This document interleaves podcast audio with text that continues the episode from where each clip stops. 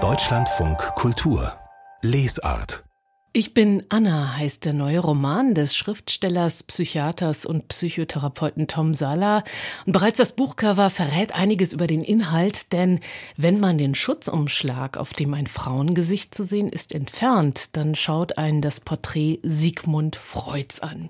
Es geht um Anna und Sigmund Freud. Herzlich willkommen in der politischen Lesart. Tom Sala, hallo. Hallo, ich freue mich. Danke für die Einladung dass Sie sich mit Ihrem beruflichen Background mit Sigmund Freud intensiv beschäftigt haben, das kann man sicher denken. Was brachte Sie allerdings dazu, über ihn bzw. seine jüngste Tochter Anna, zu der er ja eine sehr besondere Beziehung hatte, ein sehr besonderes Verhältnis, einen Roman zu schreiben? Ich habe sehr lange an dem Stoff gearbeitet, über sieben Jahre lang, sicher mit großen Unterbrechungen. Und in der Urfassung stand tatsächlich Sigmund Freud im Mittelpunkt und Anna ein wenig mehr am Rande. Aber über die Jahre hinweg hat sie sich immer mehr in die Mitte geschrieben. Die Figur oder auch die historische Person hat mich immer mehr fasziniert und dieser Klassiker, dass da eine, eine junge Frau auf der Suche im Schatten des schier übermächtigen Vaters steht und zunehmend an Autonomie gewinnt, an Konturen gewinnt, das hat mich sehr, sehr fasziniert, so dass es jetzt zuletzt ein Anna Freud Roman geworden ist. Sie erzählen jeweils abwechselnd aus der Sicht des Vaters und der Tochter in diesem Buch und wir werden in den Alltag der Familie Freud und die berufliche Praxis Sigmunds auch mit hineingenommen.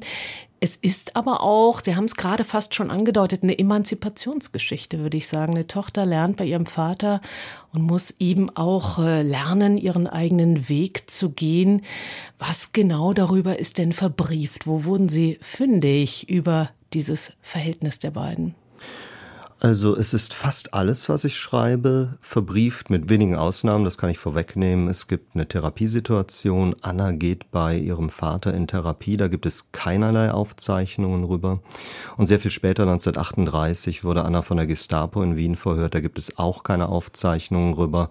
Da hat sie so gut wie gar nicht drüber gesprochen und das sind die großen Lücken, in die ich reingeschrieben habe. Da ist es ausschließlich fiktionalisiert. Alles andere, das ganze Setting, die familiären Strukturen, das Wien dieser Zeit ist authentisch, ist, behaupte ich, einfach mal sauber recherchiert. Und Anna musste gegen das Klischee ankämpfen. Sie ist jüngstes Kind von Sechsen gewesen. Sie hat gekränkelt. Freud selber hat ihr, damals nannte man das so, eine Neurasthenie oder eine Psychasthenie diagnostiziert. Es waren vordergründig immer körperliche Geschichten, nichts Gefährliches, aber schon belastend, so dass sie das Bett hüten musste, dass sie Schule verpasst hat. Sie wurde sehr, sehr häufig in jungen Jahren in, in Kur geschickt, so dass man den Eindruck hätte gewinnen können. Ich betone den Konjunktiv, sie ist so eine, eine lame duck. Aber das ist sie mitnichten gewesen. Sie ist eine kluge Frau gewesen, eine, zunehmend unabhängige junge Frau, die dann gegen die familiären Strukturen, die gegen den Zeitgeist und letztlich auch gegen den Vater aufbegehrt hat. Und das ist Teil der Handlung, die dann auch wieder fiktionalisiert ist, dieser Teil jedenfalls, dass sie sich hinter seinem Rücken mit einem seiner Patienten getroffen hat. Und das ja. ist ganz klar ein Akt der Auflehnung.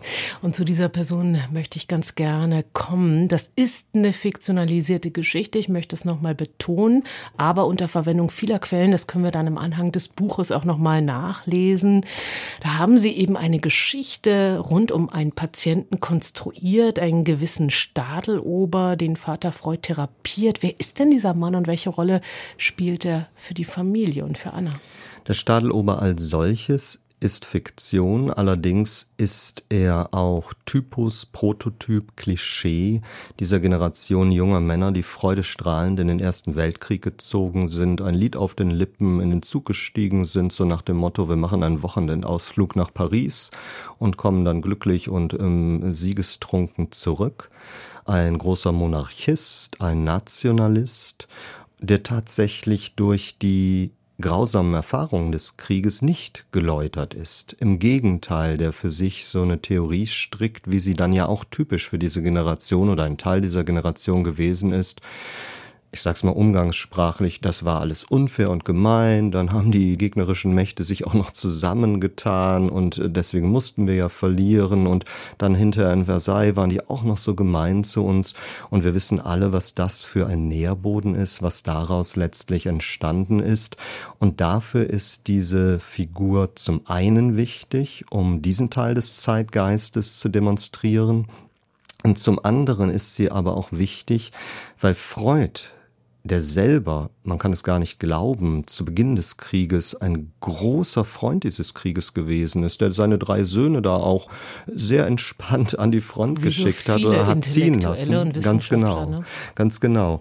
Und Freud wird allerdings geläutert. Mhm. Relativ schnell und kommt dann mit ein bisschen Verspätung um 1920 rum ähm, sagt er das, was ich bisher an Theorie aufgestellt habe, dass die Libido die zentrale Triebkraft ist, also etwas Lustvolles, etwas Lebenserhaltendes, etwas Konstruktives, das kann nicht alles sein, weil sonst gäbe es solche Auswüchse wie im Krieg nicht, sonst gäbe es solche Persönlichkeitsverwandlungen nicht, dass friedfertige junge Männer plötzlich zu Kampfmaschinen werden.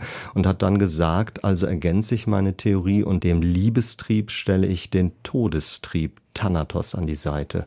Und auch dafür ist die Figur Stadelober notwendig, weil Freud im Roman sagt, ich möchte an diesem Mann lernen. Ich möchte über ihn lernen, ich möchte aber auch über mich selber lernen. Und so ist dieses Buch auch eine Geschichte der Psychotherapie, also im historischen Sinne, wie sie sich denn entwickelt hat. Anna Freud wiederum, um auf sie zurückzukommen, die hat bis 1982 gelebt in London. Wir gehen dann auch mit der Familie ins Londoner Exil. Sie haben schon die Nazis genannt, also die Zeitläufe werden auch ganz deutlich in ihrem Roman.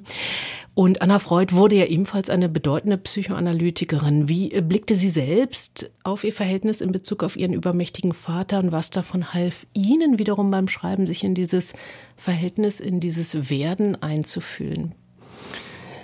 Ich habe Anna diesbezüglich als ausgesprochen ambivalent erlebt. Freud selber hat sie mal als meine Antigone bezeichnet und das ist sie auch gewesen, die hinter den blinden alten Vater an die Hand genommen hat und die Fackel der Psychoanalyse weitergetragen hat. Einerseits, das ist die eine Seite der Ambivalenz.